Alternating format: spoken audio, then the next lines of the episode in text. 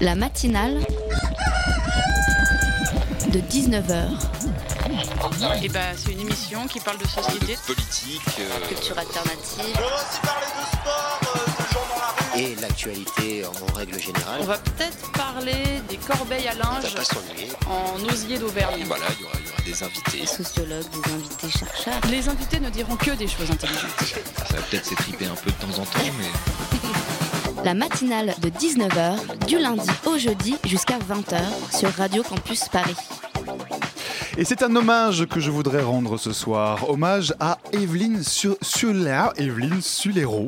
Pardon, euh, Evelyne Sulero, c'est une des pionnières du planning familial qui est morte vendredi dernier à l'âge de 93 ans. Evelyne Sulero, c'est elle qui a participé à la création de la maternité heureuse en 1956. C'est l'ancêtre du planning familial. Ses objectifs d'alors, c'était, je cite, de lutter contre les avortements clandestins, d'assurer l'équilibre psychologique du couple et d'améliorer la santé des mères et des enfants. Aujourd'hui, en 2017, il faut réécouter son témoignage quand elle raconte qu'à 25 ans, elle avait dû demander à son mari la liberté de sortir à 6 heures du soir, à une époque où les employés de bureau, hommes évidemment, quittaient leur bureau pour flâner dans les rues. Evelyne Soulero a ainsi été l'une des premières à étudier, dès les années 1960, les discours diffusés à destination des femmes dans la presse féminine.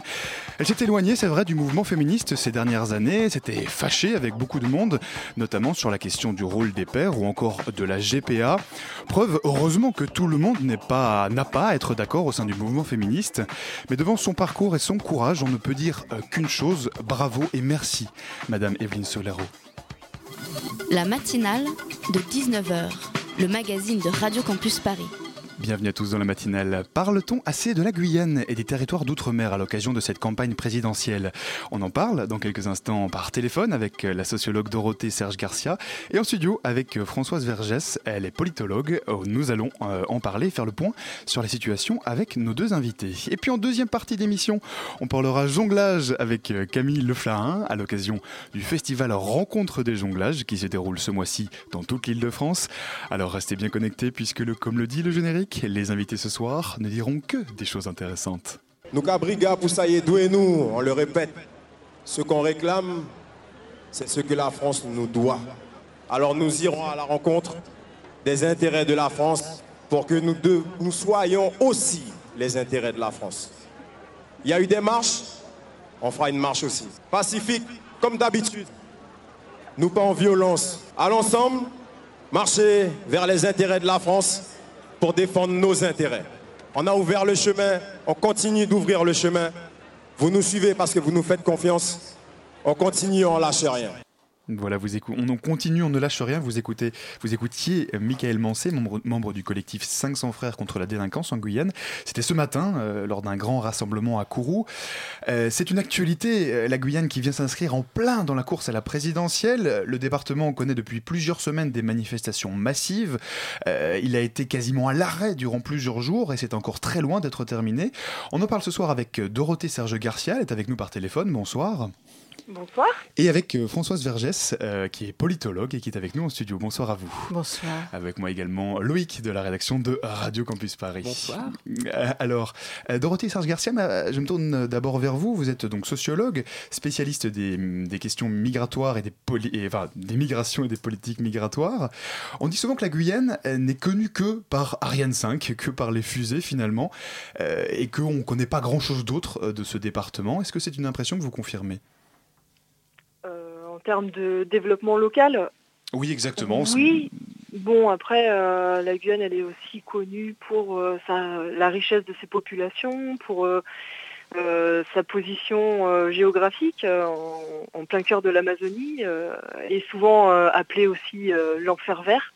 Donc, oui et non, en fait. Elle a effectivement un ancrage stratégique ou politique stratégique via ses lanceurs euh, Ariane euh, et les partenariats qu'elle met en place avec euh, d'autres pays pour, lancer des satellites. Mais c'est pas que ça. Mhm. Alors parmi les causes des manifestations euh, en Guyane ces jours-ci, deux points noirs et puis deux chiffres emblématiques, l'emploi, euh, puisque 22% de la population active guyanaise est au chômage, euh, et puis l'insécurité, je lisais 42 homicides en, 2016. Est-ce que ça pour vous c'est effectivement les principales causes du problème, enfin en tout cas des, des manifestations qu'on connaît aujourd'hui, à savoir l'insécurité et l'accès à l'emploi?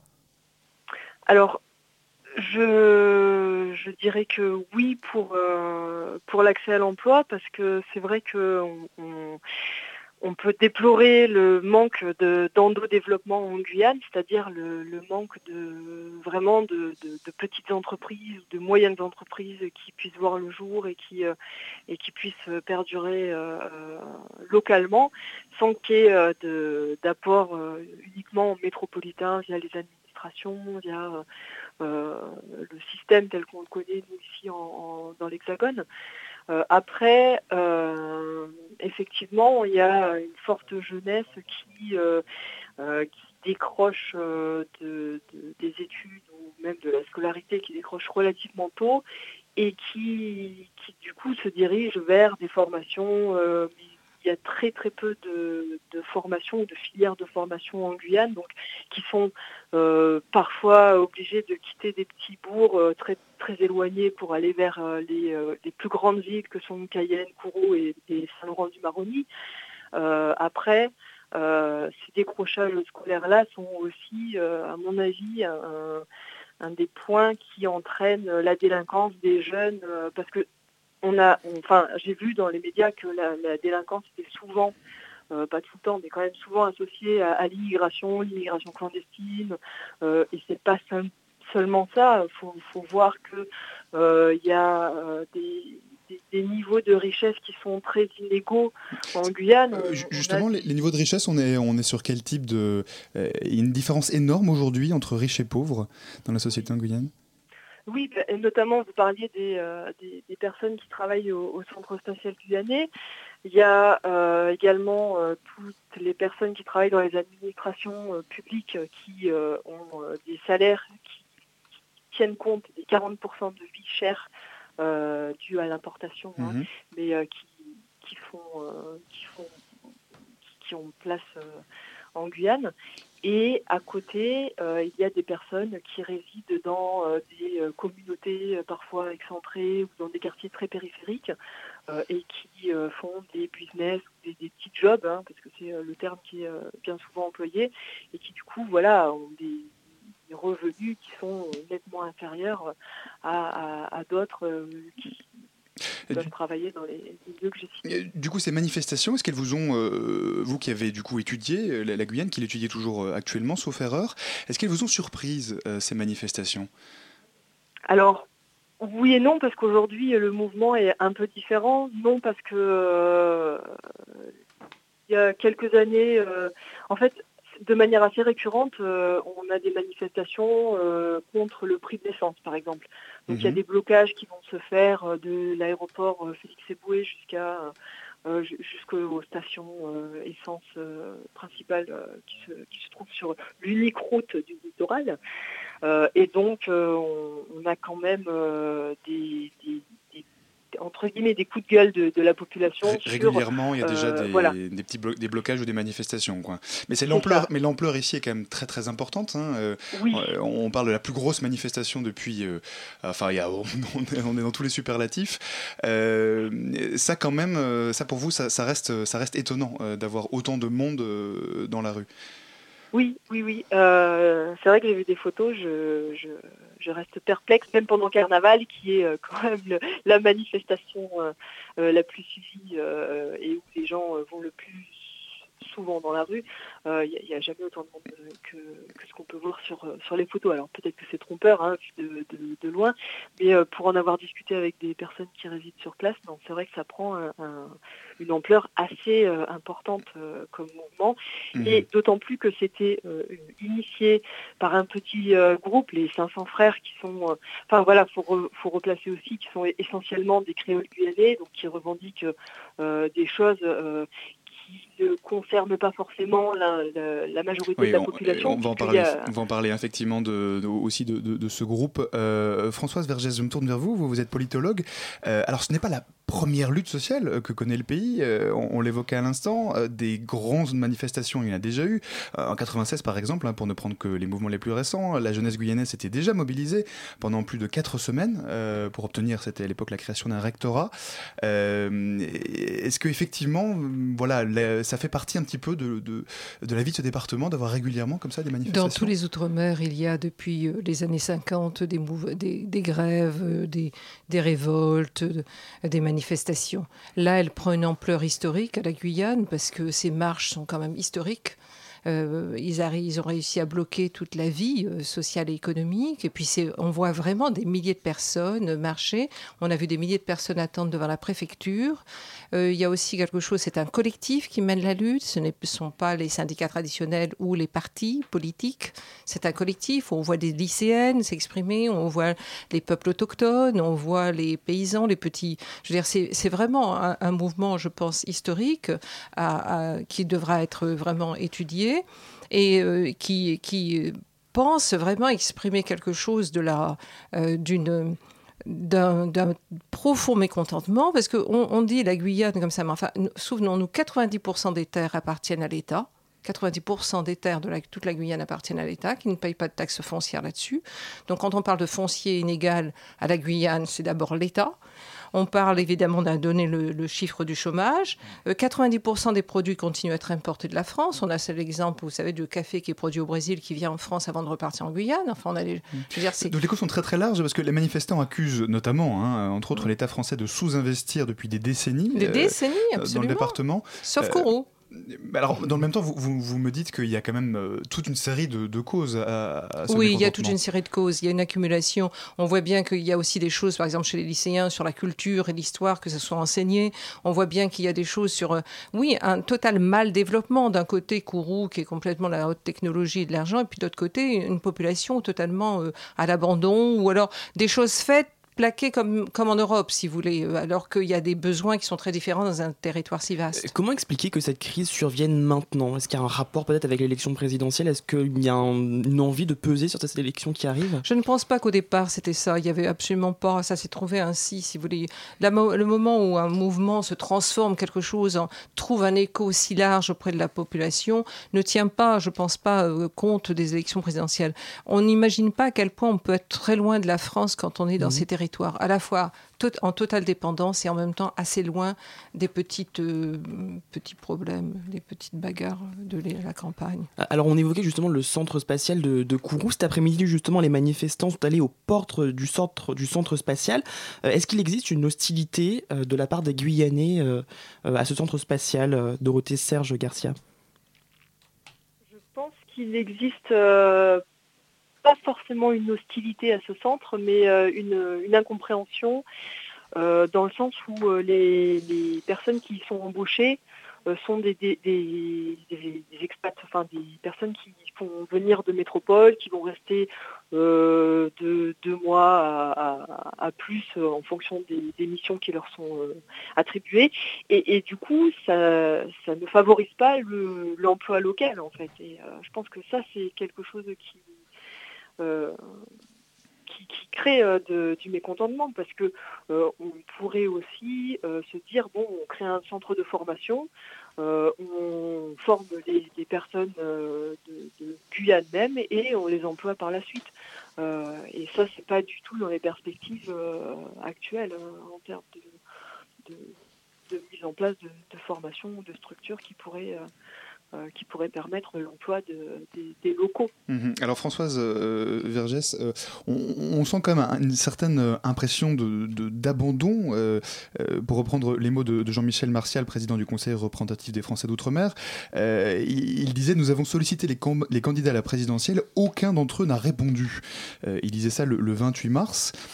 quelque part, les politiques nationales, les politiques en France, depuis, depuis, depuis Paris, ne considèrent pas l'outre-mer ne, le prennent pas assez en considération tout petit peu d'histoire, très rapidement. En 1947, quand euh, la France reconfigure un peu son empire, etc., euh, les, les, experts du premier plan vont déclarer que tous ces départements, c'est Guyane, Guadeloupe, ça, le développement est impossible. Les mots sont ainsi. Le développement est impossible. Il y aura deux solutions à mettre en place l'émigration et le contrôle des naissances. Ces politiques seront mises en place dans les années 60. Et donc, le fait que le développement soit impossible, même des industries locales qui existaient vont disparaître peu à peu. Donc, c'est pas un abandon au sens, c'est un choix politique qui est fait. Il faut garder ces territoires parce qu'ils assurent à la France une place de second empire maritime dans le monde, euh, des relais militaires, euh, des endroits pour des recherches scientifiques extrêmement avancées aujourd'hui, extrêmement importantes, un endroit où les fonctionnaires français peuvent aller gagner beaucoup d'argent et c'est pas à cause de la vie chère qu'il y a ces sursalaires, c'est des restes de l'empire colonial. On a, je veux dire, il y, a des intérêts énormes de la France de garder ces territoires, mais le choix est fait de ne pas les développer. Ce n'est pas d'abandon au sens, si vous voulez, d'abandon, de, c'est un choix. Et, par exemple, et on a aussi choisi d'installer une société de consommation. Vous avez les plus grands, vous avez d'immenses centres commerciaux comme partout ici. Euh. enfin, je veux dire, on, a, on est vraiment dans des choix politiques. Ce n'est pas du tout euh, euh, l'abandon. Ça voudrait dire qu'on n'y pense pas. Non, ce sont des choix politiques. Música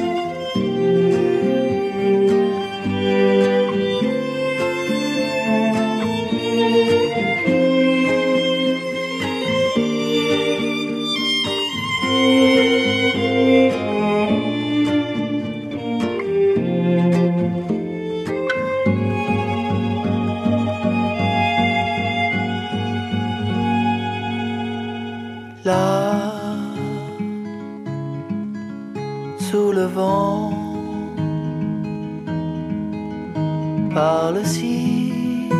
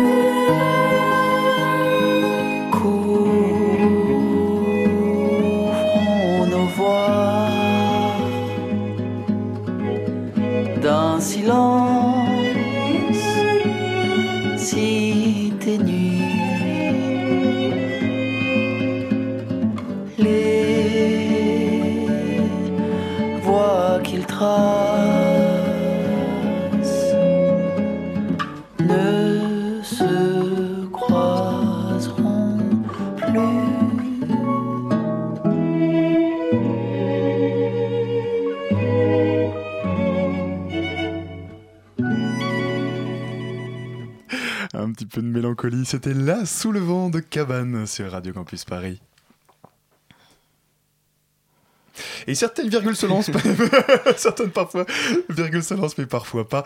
On est toujours en compagnie de Françoise Vergès et de Dorothée Serge Garcia.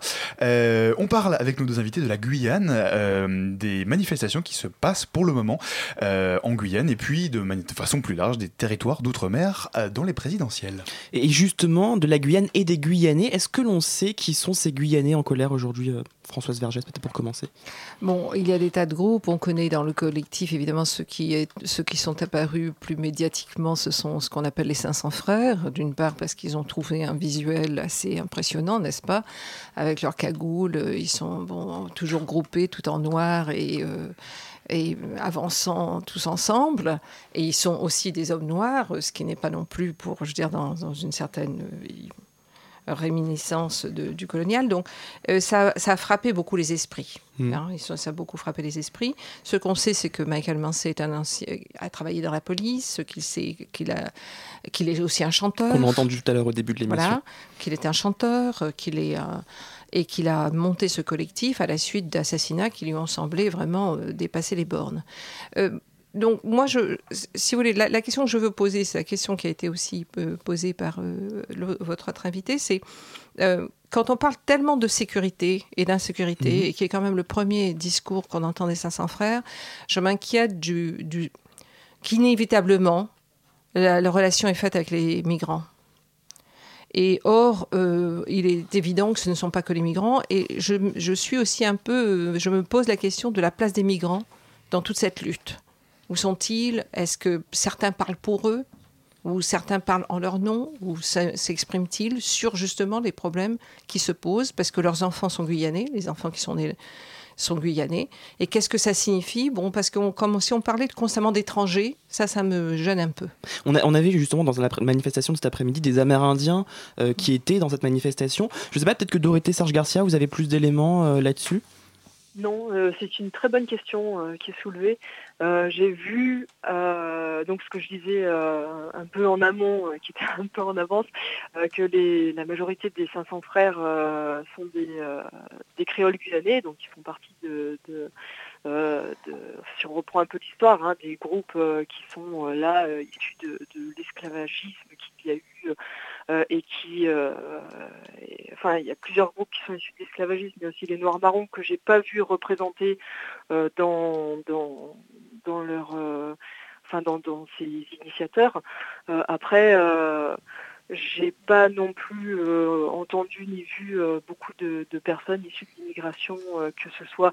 Donc les principaux groupes migrants sont des Surinamés, des Haïtiens ou des Brésiliens, et, peut-être leurs enfants effectivement font partie de, de, ces, de ces piliers qui, qui énoncent les revendications, mais effectivement, c'est euh, une bonne, euh, une bonne interrogation de savoir qui exactement euh, est représenté parmi ce mouvement. Mmh. Dorothée Serge Garcia, quel est le, rapport des habitants de, Guyane avec la métropole? Comment est-ce qu'ils perçoivent et comment est-ce qu'ils se perçoivent par rapport à, à la métropole? Comment ils perçoivent la métropole? Alors, c'est pas trop des questions que j'ai j'ai été amenée à étudier, mais euh, en fait, le, métropolitain euh, en Guyane euh, va principalement être la personne qui travaille dans les administrations, bien mhm. qu'il y ait aussi des créoles guyanais, ou la personne qui travaille au centre spatial. Donc, enfin, voilà, il va, y avoir, il va y avoir une distinction socio-ethnique faite en, enfin, par, par, rapport aux marqueurs de couleur hein, mhm. entre les blancs, les, les, Amérindiens qui sont plutôt un peu plus rouges. Enfin, ils ne s'attribuent pas ce, caractère-là non plus, ou plutôt des, euh, noirs marrons. Des, euh, donc voilà, il y, a vraiment une distinction en fait euh, entre qui met sur l'appartenance ethnique. après, le métropolitain, c'est toujours celui qui vient de l'ailleurs. Ça va, ça va toujours être le, blanc. c'est un peu général au DOM, hein, ce qu'on peut aussi avoir en Martinique en Guadeloupe ou encore à La Réunion, qui connaît aussi ce, contexte métissé ou, ou multiethnique euh, que, connaît la Guyane. Après, la métropole, c'est souvent un endroit dont on entend parler euh, où on ne va pas forcément. Tout le monde n'a pas les moyens euh, de prendre un billet. et là, je ne reviens pas sur le, coût des, deux seules compagnies qui flambent les, prix à chaque vacances scolaires pour passer de 500 euh, euros l'aller-retour à 1002 ou 1003 euros l'aller-retour. Donc c'est vraiment euh, là-dessus aussi, je pense que certaines des revendications sont faites sur des, exagérations dues euh, à l'éloignement, mais mais aussi au profit que font certaines compagnies sur, sur cet éloignement. Mmh, une sorte d'inégalité, si je, vous entends bien. Françoise Vergès, vous vouliez réagir? Bah, Ça dépend où on se place et ça dépend de quoi on parle quand on parle de la France. De la France, c'est à la fois très proche et très loin. C'est très très loin culturellement. Les gens parlent, il y a plus d'une trentaine de langues qui sont parlées en Guyane. Il y a des tas d'autres mémoires ou histoires que celles que si vous étiez né en Auvergne ou dans le Limousin. Euh, je veux dire, quand vous êtes à Saint-Laurent du Maroni, c'est encore plus loin que quand vous êtes à Cayenne. Il faut aussi bon, reprendre cette géographie. Et il y a donc, y a, et puis il y a l'État, il y a la présence de l'État ou la non-présence de l'État à la fois une présence euh, répressive et une présence et une absence dans, le, dans ce qui est les infrastructures, puisqu'on entend dire qu'il faudrait au moins 5 lycées construits après-demain, euh, 10 collèges construits après-demain et des, je sais pas, une centaine ou moins de classes primaires. Enfin. Donc on voit, si vous voulez, c'est euh, proche et très lointain. À la fois euh, c'est proche parce que justement ça entrave, ça empêche, c'est bien ce que disent les Guyanais, c'est que vous nous empêchez de nous développer comme nous voudrions, comme nous pourrions le faire. Hmm. Alors cela dit, euh, en, préparant l'émission, euh, j'ai appris, je l'ignorais, qu'en 2010, il y a eu un référendum d'autonomie qui a été organisé en Guyane et auquel les Guyanais ont répondu non à 69,80%. Est-ce que c'est pas un peu paradoxal euh, avec ce que vous venez de dire? Ça peut paraître paradoxal, mais ça demande, parce que si vous voulez, il y a une fixation sur ces questions de statut, et en fait, c'est le contenu de, ce statut. C'est vraiment euh, la, question vraiment cruciale. Aujourd'hui, on voit bien l'impasse dans laquelle sont les négociations, c'est que quelque chose ne va pas. Et changer simplement de statut, simplement administrativement, sans qu'il y ait, soit accompagné d'un réel programme de transformation des relations entre la France et les Outre-mer, euh, ben, on se retrouve dans trois mois à discuter d'un autre outre-mer. Et c'est vraiment profondément quel va être ce lien? Je veux dire, et euh, vous avez rappelé à un moment donné, enfin je ne plus, c'est la Guyane, elle est en Amérique du Sud. Elle est, c'est, ça existe l'Amérique du Sud. Je veux dire, c'est, un, un, espace en totale mutation, en profonde mutation. Elle a 700 km de frontière avec le Brésil. Le Brésil, énorme pays, une des régions les plus pauvres, elle est frontalière. Elle est à une frontière avec le Suriname. Je veux dire, donc il faut qu'elle s'inscrive dans sa, dans sa région. elle ne peut pas continuer à être. Donc, ce sont des, je pense que c'est des, des profonds changements de mentalité qui doivent, qui doivent s'opérer à la fois en Guyane et certainement en France, encore plus en France. Ça veut dire qu'il y a des changements d'orientation politique qui doivent être faits sur place et pas décidés euh, à Paris Certainement pas décidés à Paris. Ça doit être décidé là-bas en, en fonction justement de cet environnement régional, de l'histoire même de la Guyane, de ses possibilités, et avec toutes les, toutes les différentes communautés, puisqu'on a, on a rappelé, il y a les Bushinangais, il y a les Amérindiens, euh, il y a des migrants, il y a des descendants d'Haïtiens, enfin il y a plusieurs, plusieurs choses. Et donc ça sera en tenant compte de tout cela. Quelle forme ça prendra? Est-ce que ça s'appelle autonomie? Est-ce que ça, je veux dire, euh, c'est pas ça l'important. Voilà, hmm. c'est pas ça l'important. Et la France s'est constamment focalisée là-dessus. Elle a réprimé profondément les mouvements autonomistes et indépendantistes. Il y avait un mouvement indépendantiste extrêmement important en Guyane. Elle les a réprimés fortement. Donc, elle n'a pas non plus voulu que s'expriment d'autres propositions. Mm. Euh, Dorothée Serre-Garcia, le, gouvernement a proposé un plan d'un milliard d'euros. Euh, les manifestants en réclament 2,5 milliards. Euh, bah, est-ce que vous voyez une issue, tout simplement, à, ce conflit alors bon, avant, avant, de parler de chiffres, c'est vrai, c'est vrai qu'il faudrait aussi. Alors moi, il me semble euh, que, euh, que soit fait un plan euh, bien structuré de tel argent va être attribué à la construction de, ça, ça. En fait, il faudrait vraiment qu'il y ait un accompagnement aussi lié à, ces dépenses. donc qu'il s'agisse de 1 milliard ou de 2 milliards et demi, en fait, bon, je pense Pour vous, c'est plus aussi une question de fond que de forme, en fait. C'est ça que vous, vous me dites. Il faut un investissement concret, il faut matérialiser ça. Il faut, oui, mais il faut aussi euh, que euh, sur place, cet argent soit bien euh, dirigé vers, vers les, infrastructures dont il, les questions aujourd'hui dont la Guyane a besoin. Alors, sans faire de, sans, critiquer ou sans, mais je sais que par exemple à Saint-Laurent-du-Maroni, il y a eu d'énormes fonds qui ont été débloqués pour la question du logement, euh, pour euh, parce que euh, cette ville manque cruellement de, logements et, aussi d'infrastructures, collège, lycée, mais ce qui concerne le, judiciaire également.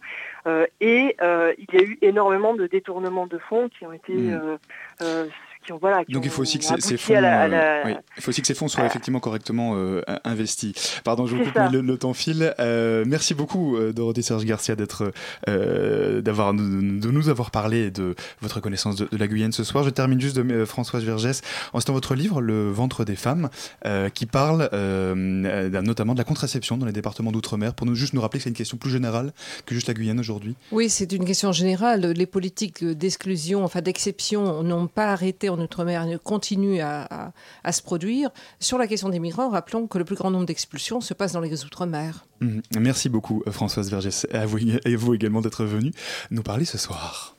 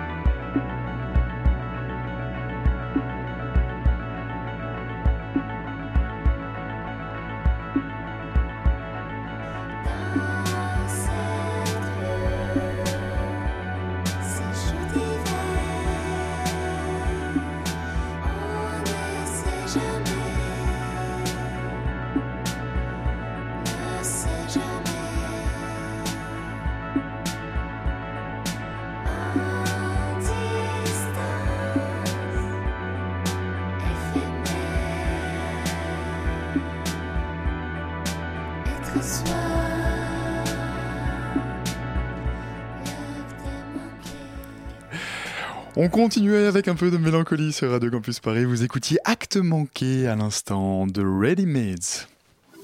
La matinale de 19h, le magazine de Radio Campus Paris. Elle vient d'entrer dans le studio avec son grand sourire. Il nous fallait bien ça pour terminer, pour terminer en beauté cette journée. Salut Clémence, comment Salut ça va? Alban, mais quel accueil Comment ça va? Eh bien, Écoute, ça va très très bien. Euh, ça va d'ailleurs toujours sur Radio Campus Paris. Alors dis-nous tout. Alors maintenant, le printemps est revenu Mais et oui. avec le printemps, des tas d'initiatives étudiantes toutes plus chouettes les unes que les autres.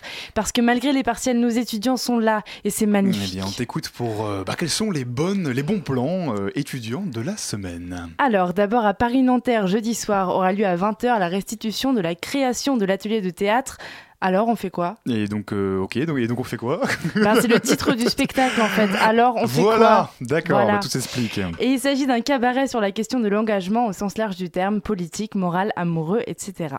Le groupe de 13 étudiants a été encadré par la compagnie Louis Brouillard et le théâtre des Amandiers et a exploré ces problématiques au travers de l'impro, de l'écriture de plateau, de textes contemporains allant de Bertolt Brecht à Denis Kelly. Bref, ça promet et c'est jeudi à 20h. Mais C'est parfait, je prends note dans mon petit calepin. Alors, de la scène, on passe maintenant à l'écran. Remarquez l'habileté de la démarche. Et pas n'importe lequel, les grands voisins. Il s'agit du tout nouveau cinéma des grands voisins, ce lieu socio-culturel qui s'est installé dans l'ancien hôpital Saint-Vincent-de-Paul dans le 14e. Et ce dimanche, c'est l'asso Cinéwax qui agit pour la promotion des films africains en France, qui régale.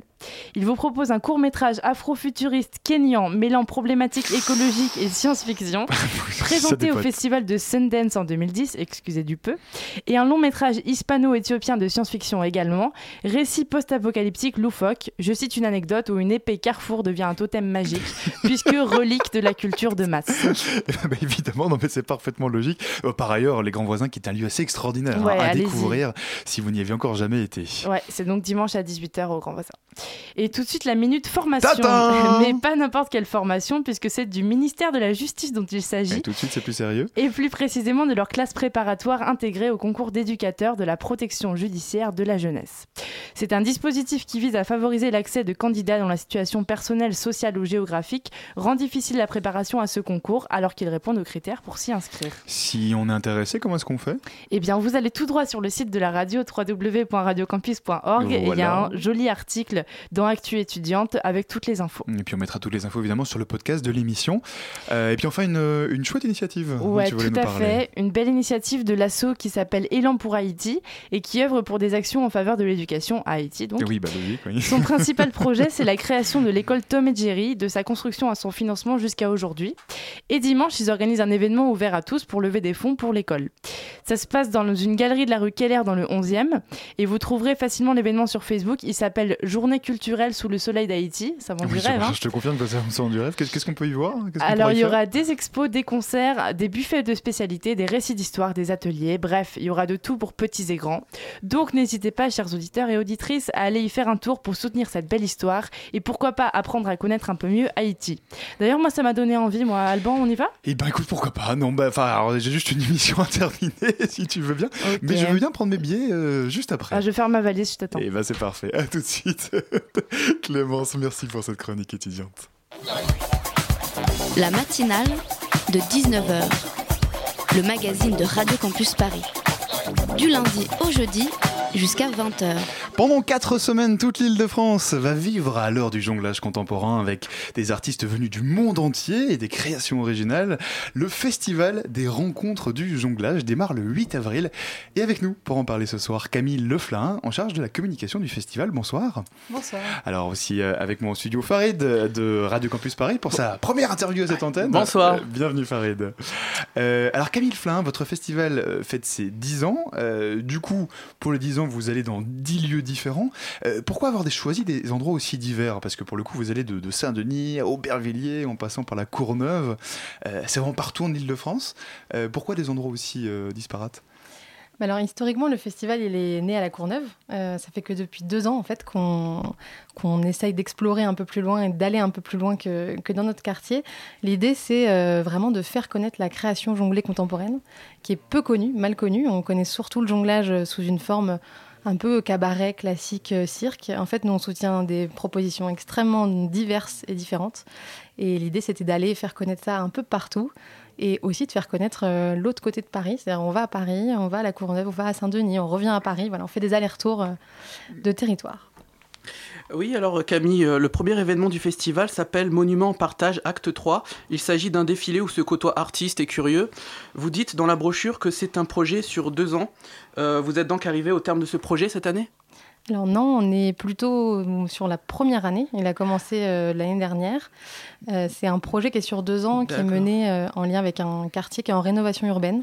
D'accord, parce, qu'en fait, si vous, si vous me permettez, que comme il, il s'appelait euh, l'événement euh, Acte 3, je pensais qu'il y avait l'acte 2 l'année dernière et l'année d'avant il y avait l'acte 1 et donc euh, que c'était la, la dernière en fait. Alors nous, on est un peu fous, on fait, on fait acte Ah, 8. c'est comme Star Wars on fait en 8 fait. actes. En fait, on s'arrête plus. 4, 5, 6, 1, 2, 3. Euh, ok. Voilà, et donc on a fait effectivement l'acte 1 et l'acte 2. On est sur l'acte 3, mais en fait, on va aller au moins jusqu'à l'année prochaine, voire peut-être un peu plus. Euh, quel est l'objectif de ce festival, euh, Camille Le Flin? C'est c'est quoi? C'est que tout le monde se mette à jongler en quelque sorte? Alors, ju- juste mon nom, c'est Le Falin. Mais c'est Le- pas oh, grave, pardon, le- bah, bah, merci de corriger. T'as sauté Il y a trois aucun- lettres, hein. Il n'y a aucun problème, c'est breton, c'est compliqué, vous inquiétez pas. Euh, bah, comme je vous le disais, un petit peu, le festival, c'est de pouvoir montrer aussi la, la richesse euh, des jonglages euh, d'aujourd'hui. Euh, on, a, euh, on a un festival qui a vraiment une dimension internationale. hein. On a des artistes qui viennent des États-Unis, du Japon, d'Israël. L'idée, c'est de pouvoir montrer un petit peu toutes ces esthétiques qui sont extrêmement différentes, qui peuvent mêler aussi la musique, la danse, parfois de l'art numérique pour certaines propositions, pas forcément là sur le festival, mais en tout cas, c'est aussi de, voilà, de pouvoir montrer que le jonglage contemporain est une forme à part, esthétique, extrêmement diverse, que tout le monde peut s'y retrouver, petit, grand, voilà.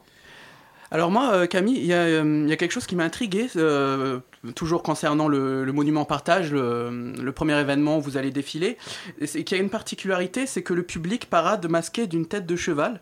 Et euh, oui, c'est étrange. Je vous ai dit, on est un peu foufou, hein, euh, la maison donc, des les- voilà, donc c'est ma réponse. L'explication, c'est on est Non, foufou. non, pas du tout, Il y a- y, y une autre explication alors? Pas du tout. Donc c'est un projet, euh, juste pour expliquer rapidement, qui est, qui est né euh, et porté par la Maison des Jonglages avec le collectif Protocole, qui est un collectif de jongleurs massus, une photographe qui s'appelle Hélène Moto et un collectif d'architectes. Donc on est déjà sur un projet extrêmement hybride. Et l'idée de ce projet, c'est d'être en articulation pendant deux ans, en infusion pendant deux ans, avec un quartier qui bouge beaucoup, qui est en rénovation, avec des gros travaux. Donc c'est compliqué pour les habitants. Et euh, l'idée de ce projet, c'est d'avoir écrit une, narration. On est parti d'une rumeur. Et la rumeur, c'est que des hommes à tête de, cheval apparaissent dans le quartier. Et donc, tout l'acte 1 et jusqu'à l'acte 2, c'était euh, de travailler sur cette rumeur, donc de détourner euh, la signalisation, etc. Et enfin, voilà. Euh, Ah, mais voilà, tout s'explique, alors. et, Tout euh, s'explique. voilà, Merci, exactement. Camille. Alors vous, vous défendez, alors ce qui est intéressant, c'est qu'avec ce festival, vous, vous défendez des performances dans l'espace public. Euh, pourquoi ça? C'est important euh, de ne pas être juste dans des lieux fermés euh, quand on est dans le domaine de la jonglerie? Alors, je ne sais pas si c'est important que dans le domaine de la jonglerie. Je crois que c'est important euh, euh, dans la culture euh, en général, dans le spectacle vivant aussi, d'être euh, dans les murs, de faire rentrer dans les salles et puis aussi de pouvoir aller en sortir, de pouvoir euh, proposer des choses en rue, euh, dans les écoles, euh, de pouvoir être dans cette capacité-là d'entrer et de sortir. Je crois que c'est comme ça aussi qu'on travaille l'accès à la culture pour tous. Euh, et au-delà de ça, on a des propositions cette année qui sont particulièrement politiques.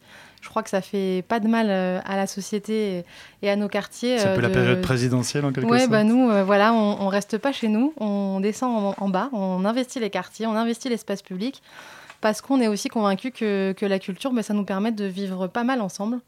Donc, euh, bah, lors d'un festival et pendant un mois, on, nous, on, on propose aux gens de descendre avec nous, de voir des spectacles, et puis peut-être Mhm. de rentrer, de prolonger la soirée dans la salle, mais voilà. qu'est-ce qui relie tous les spectacles, enfin tous les artistes euh, qui vont se produire durant ces quatre semaines? On, on- on- on- Ça pour rejoindre la question de, de Farid, c'est vrai que les spectacles sont très euh, divers. Euh, la jonglerie, c'est quoi? C'est c'est effectivement un art qui, qui part un petit peu dans toutes les directions? Ah. Alors, je dirais qu'il y a un point quoi commun, c'est oui, l'objet, quand même. Euh, on est avec euh, que des artistes qui manipulent des objets. Après, on a des objets très classiques dans le jonglage, qui sont la- les balles, les massues, euh, les chapeaux. Et puis là, on a des artistes qui vont aussi aller vers... bon, en extrême, je vais vous parler de la manipulation de meubles, par exemple, puisqu'on a une des performances du festival où c'est un mois de déambulation et de manipulation de meubles sur le territoire. Donc voilà, la, la jonglerie, c'est la manipulation de l'objet, c'est ça qui relie vraiment les. c'est l'objet, c'est l'objet et le corps. Et, et je crois que ça parle de ça, en tout cas, le jonglage contemporain. Euh, Très bien. Alors, euh, de, comme on l'a dit, de nombreux spectacles auront lieu durant tout le mois d'avril dans 10 endroits de la capitale et de la proche banlieue. Je vais faire une brève description de chacun des spectacles. Dites-moi si je me trompe. N'hésitez pas à me couper si vous devez rectifier. Alors, att- Attention, je vais être féroce. hein. D'accord, C'est vrai qu'il y a une juste vingtaine en- de spectacles. Peut-être juste en euh, prendre un, euh, Farid. Juste un seul Ouh là là.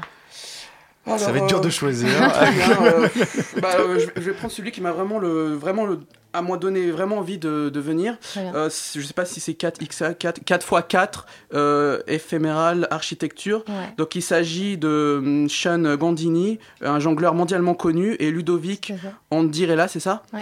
Euh, du Royal Ballet de Londres. Donc euh, l'univers de la danse et l'univers du jonglage se sont mêlés Euh, et ça va mettre en scène quatre jongleurs et quatre danseuses, danseurs, danseuses dans une représentation d'une grande virtuosité. Tout à fait. Alors le, titre donc se dit en anglais, donc c'est 4 by 4.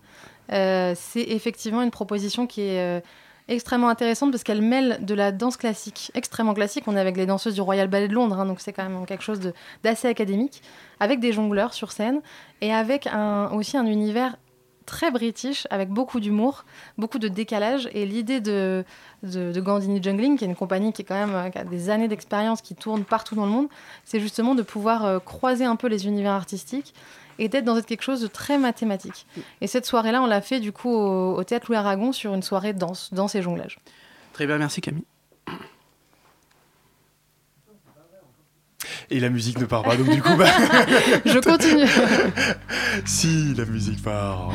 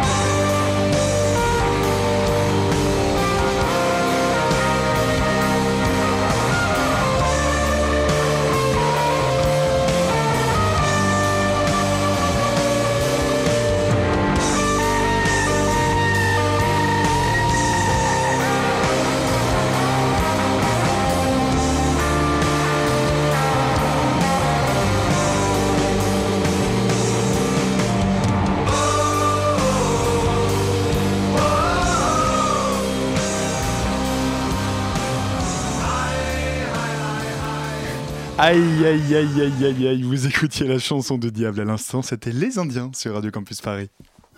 La matinale de 19h, le magazine de Radio Campus Paris. On est toujours avec Camille Lefin, on parle avec elle des rencontres, des jonglages qui se déroulent là sur les quatre semaines à venir en Ile-de-France. Euh, on en parlait brièvement durant la pause. Euh, Camille, ça fait plusieurs années que vous travaillez pour ce festival. Est-ce que vous avez des souvenirs particuliers euh, Bah voilà, tout simplement liés aux dernières éditions. Vous me disiez durant la pause musicale que vous aviez un peu vu grandir ce festival. Oui, c'est vrai que quand je suis arrivée, euh, donc moi c'est mon troisième festival, quand je suis arrivée, le festival il avait encore sa forme euh, originelle de, trois jours à la Courneuve, qui était déjà énorme. Et puis l'année dernière, on a commencé à grossir, à être sur six lieux, et puis là sur dix. Donc c'est vrai que voilà, je le vois. Euh, l'année prochaine sur 20, c'est ça je ne sais, On ne s'arrête plus. On ne s'arrête plus, c'est intergalactique après. Après, un des souvenirs qui moi me marque et une proposition qu'on fait souvent, qu'on refait cette année, c'est la création collective, une création collective qui clôture le festival sur la Courneuve, qui est en espace public et qui est en fait une forme qui convie euh, les habitants, les jongleurs, professionnels ou amateurs, à créer ensemble. Donc ils se, ils se voient euh, deux fois deux heures, le samedi matin et le dimanche matin. Et puis le dimanche soir, euh, ils font une création de 20 minutes devant 300 personnes. Et l'année dernière, c'était extrêmement émouvant. Il y avait un petit, un petit gamin du quartier qui jongle comme ça, qui a été intégré avec toute cette, cette folie de jongleurs professionnels derrière lui. C'était hyper fort comme image en tout cas. Euh, oui, alors bah, je pourrais malheureusement pas parler de, la vingtaine de spectacles que vous allez faire et qui sont tous aussi surprenants les uns que les autres, mais si je peux au moins en parler d'un ou deux, euh, parmi les plus populaires, il y a All the Fun au programme Black Pourri et Ambiance Rêve Party. Alors qu'est-ce que vous pouvez nous dire d'autre euh, à propos de celui-là? Mais rien d'autre, j'adore cette description, elle est, parfaite. non, non, en fait, en deux mots, moi c'est un, des spectacles que, que j'apprécie le plus dans ce que j'ai pu voir dans le jonglage, j'en vois quand même pas mal. C'est un spectacle vraiment c'est exactement ça. C'est des mm. blagues pourries par des jongleurs qui sont dans une telle maîtrise qu'ils peuvent se permettre d'être dans la blague pourrie. C'est-à-dire qu'ils peuvent complètement être dans la chute, être dans le jeu, euh, voilà. Et puis, bah, c'est vrai que cette année, ils sont euh, au carreau du temple et ils sont euh, quatre jours au carreau du temple. Donc, on fait notre mini festival. Eux vont jouer le samedi et le dimanche, mais nous, pendant quatre jours, on rassemble des jongleurs, on fait une convention de jonglage, donc un rassemblement de jongleurs. Donc ça va envoyer, euh, envoyer pas mal euh, au carreau du temple, en tout cas entre le 13 et le 16 avril. D'accord, eh ben, ça promet en tout cas. Et sinon, bon, un deuxième et d'un spectacle, mais après pour le reste, renseignez-vous sur internet, vous allez vraiment voir toute la richesse de la diversité des spectacles qu'il y a. Allez, juste un dernier, Héros Fracas, un spectacle fort, puissant et performant. Alors la particularité de celui-là, en fait, c'est qu'il est, euh, exécuté par Nathan Israël. Alors en fait, parce que c'est pas seulement un, événement pour euh, le, public, euh, c'est aussi un événement pour euh, les professionnels. Euh, car, par exemple, il y a le programme Projet en cours euh, qui sera l'occasion pour eux de présenter leur projet de création. Mais surtout, il y aura la grande remise de prix qui va récompenser le, meilleur jongleur de l'année. Et euh, donc Nathan Israël, dont, j'ai parlé, qui fait le, mm. numéro Héros Fracas, mm. ça a été le, le, meilleur. Il a, il a reçu la, la, récompense l'année dernière du meilleur jongleur de l'année. En fait, c'est pas tout à fait ça. Hein. je précise juste, c'est un prix d'encouragement. Ah, d'encouragement. Je crois que c'était comme une cérémonie des Oscars. Je dis Camille, donc il y a aussi tout un aspect professionnel en fait à, ce, festival. Euh, et comment est-ce que ça il se concrétise? En fait, il se concrétise puisque le, le festival euh, qu'on mène, il est unique en France et en Europe. C'est-à-dire qu'il y a des festivals qui existent de cirque, il n'y en a pas qui existent spécifiquement sur le jonglage contemporain. Donc pour ça, on s'incarne un peu comme une plateforme de visibilité pour des nouvelles créations. C'est un peu l'occasion pour des euh, nouveaux artistes de se faire repérer. Complètement, c'est aussi une de nos missions, c'est de soutenir des, des jeunes artistes en création. Et puis c'est vrai que c'est un festival qui amène des professionnels un peu de partout et de la presse aussi pour venir voir ce qui est en train de se, mm. construire euh, dans, ce domaine. Est-ce que ce festival, euh, c'est aussi l'occasion de s'essayer au jonglage? C'est complètement l'occasion de s'essayer au jonglage. on adore, on adore. Personne qui n'aurait jamais osé, euh, parmi ceux qui nous écoutent, Tout à fait. Ben, on, parlait du carreau du temple. Hein. On va s'installer quatre jours. C'est aussi quatre jours où on va proposer des ateliers pour petits et grands. On peut venir euh, pratiquer des 3 ans avec euh, son papa, sa maman, jusqu'à euh, vous, adultes, pour essayer. Et puis, ces formats d'ateliers, on les retrouve aussi à la Courneuve sur le festival. On a un espace de pratique libre, c'est comme ça qu'on l'a appelé. Ça va être un petit espace à l'extérieur où vous pouvez venir essayer, pratiquer. et c'est gratuit, évidemment. Alors, il y, a deux sortes, en fait, de, pratiques. Enfin, déjà, il y a, l'aspect concret du, du jonglage que vous faites dans les ateliers Jonglopolis, en fait, où où vous jonglez vraiment, mais il y a aussi une partie théorique euh, qui s'appelle le side swap, c'est ça? Tout à fait, oui. Voilà, de, la maison de la jonglerie va mettre euh, au profit du grand public la lumière sur cet aspect théorique de la jonglerie. Alors c'est la maison euh, des jonglages. Euh. Excusez-moi, je, je me suis trompé. Oui, d'ailleurs, ça, ça, d'ailleurs, un, un lieu dont on peut parler. On, on va, on va, ter- différence on va terminer par là. Du coup, cette maison de, euh, cette maison des jonglages, euh, d'où est-ce qu'elle vient? Vous pouvez, en quelques mots, nous raconter son histoire. C'est un peu de là d'où tout part, si j'ai bien compris. Tout à fait, bah, tout part il y a 10 ans avec euh, en fait un premier festival, puisque la Maison des Jonglages elle est arrivée après. Donc en fait c'est à la base un festival de jongleurs qui se sont dit tiens on aimerait bien faire un truc ensemble, complètement bénévole. Et puis on a eu la chance d'avoir le théâtre Dremont qui nous a ouvert ses portes euh, à la Courneuve. Puis ce festival il a tellement bien marché qu'une maison est née euh, quelques mois après avec l'idée de construire une vraie association, en fait un vrai lieu pour le jonglage à l'année. Mhm. Et du coup, c'est comme ça que tout a euh, démarré. Tout. Merci beaucoup. Je rappelle donc simplement le, le nom de, de votre festival. Donc, c'est les Rencontres des Jonglages. Euh, on mettra bien évidemment toutes les infos sur le site de Radio Campus Paris, radiocampusparis.org. Euh, voilà. Et puis, c'est durant quatre semaines, euh, durant euh, et durant quatre semaines et dans toute l'Île-de-France. Merci. Et puis c'est important de signaler aussi qu'il y a des tarifs de 6 à 12 euros par spectacle, mais il y a beaucoup de spectacles qui, qui sont gratuits aussi. Tout à fait. Donc voilà, donc tout, est sur le site, mais c'est bien de, de le préciser. de préciser. Voilà. Merci Farid et bravo pour cette première Mais merci interview. beaucoup. Merci. La matinale de 19h. Le magazine de Radio Campus Paris. Du lundi au jeudi jusqu'à 20h. Et à présent, on va parler euh, politique, euh, puisque notre spécialiste maison euh, de la politique, entre autres, euh, Le spécialiste vient de- est aussi de l'autre côté, euh, Loïc. Oui, un de nos spécialistes politiques de Radio Campus Paris nous a rejoint. Bonsoir Thibault. Bonsoir, Euh, bon, bonsoir ce soir, c'est le deuxième grand débat des présidentielles. 11 candidats vont se retrouver pour euh, débattre des euh, enjeux, euh, bah, des enjeux français, des enjeux internationaux également. Euh, un point crucial va centraliser notamment toutes les attentions, c'est celui des sondages. Et exactement, oui, les sondages hein, qui, sont, qui sont très importants. Ce matin, Marine Le Pen a repris l'avantage. Elle est à 26%, Marine Le Pen, ce matin, selon un sondage Opinionway pour Radio Classique et Les Échos. Emmanuel Macron est, à deux points derrière, hein, 24. François Fillon, 20. Jean-Luc Mélenchon, 15. Et Benoît Hamon, 10. C'est là C'est un petit peu, c'est un petit peu une course de chevaux quand même quand on compare Exactement, ça comme ça. bah oui, et Emmanuel Macron, euh, Marine Le Pen, c'est un peu le, le débat. François Fillon et cherche à, à remonter et Jean-Luc Mélenchon, lui aussi, cherche à revenir sur, euh, sur François Fillon. Quel est l'impact de, de ces sondages, Thibaut, quand on aborde comme ça un, un débat? Est-ce que tu penses que euh, finalement les gens qui vont regarder le débat ce soir, euh, euh, eh bien quelque part, vont le regarder différemment en fonction de ce que les sondages disent? Ah, je pense on a pu voir euh, justement la remontée fantastique de Jean-Luc Mélenchon, toujours selon les sondages, hein, euh, lors du, du dernier débat qui, qui a pris euh, des points sur, sur Benoît Hamon. Benoît Hamon fait aujourd'hui figure d'outsider et, et non l'inverse. Hum, alors, euh, peut-être une dernière chose, Thibaut, quels sont euh, tes bons conseils de, de journaliste politique pour regarder le débat ce soir? Où faut-il le regarder Dans quelles conditions? Ah bah, vous pouvez vous joindre dans les bars des, des bars qui, qui sont dans Paris où euh, les soutiens se réunissent, hein, notamment euh, pour euh, Emmanuel Macron, François Fillon ou encore Jean-Luc Mélenchon, ou bien vous pouvez le boire chez vous euh, tranquillement, le boire, non, le voir, et puis boire euh, éventuellement si vous voulez une petite, euh, petite grenadine. Eh bien voilà, à, la santé de nos hommes et de nos femmes politiques. Merci beaucoup Thibaut pour ces précisions. La matinale c'est déjà terminé. Demain, pas de matinale, ce sera Europhonica en direct. Tout de suite, restez bien connectés puisque c'est Radio Parleur, la radio de toutes les luttes qui arrive dans euh, vos oreilles. Euh, si vous avez manqué une partie de l'émission, vous pourrez la retrouver en podcast d'ici quelques minutes sur le site de Radio Campus Paris, radiocampusparis.org ou sur Facebook, la matinale de 19h. On se retrouve donc jeudi pour la matinale. Bonne soirée à tous, vive la radio.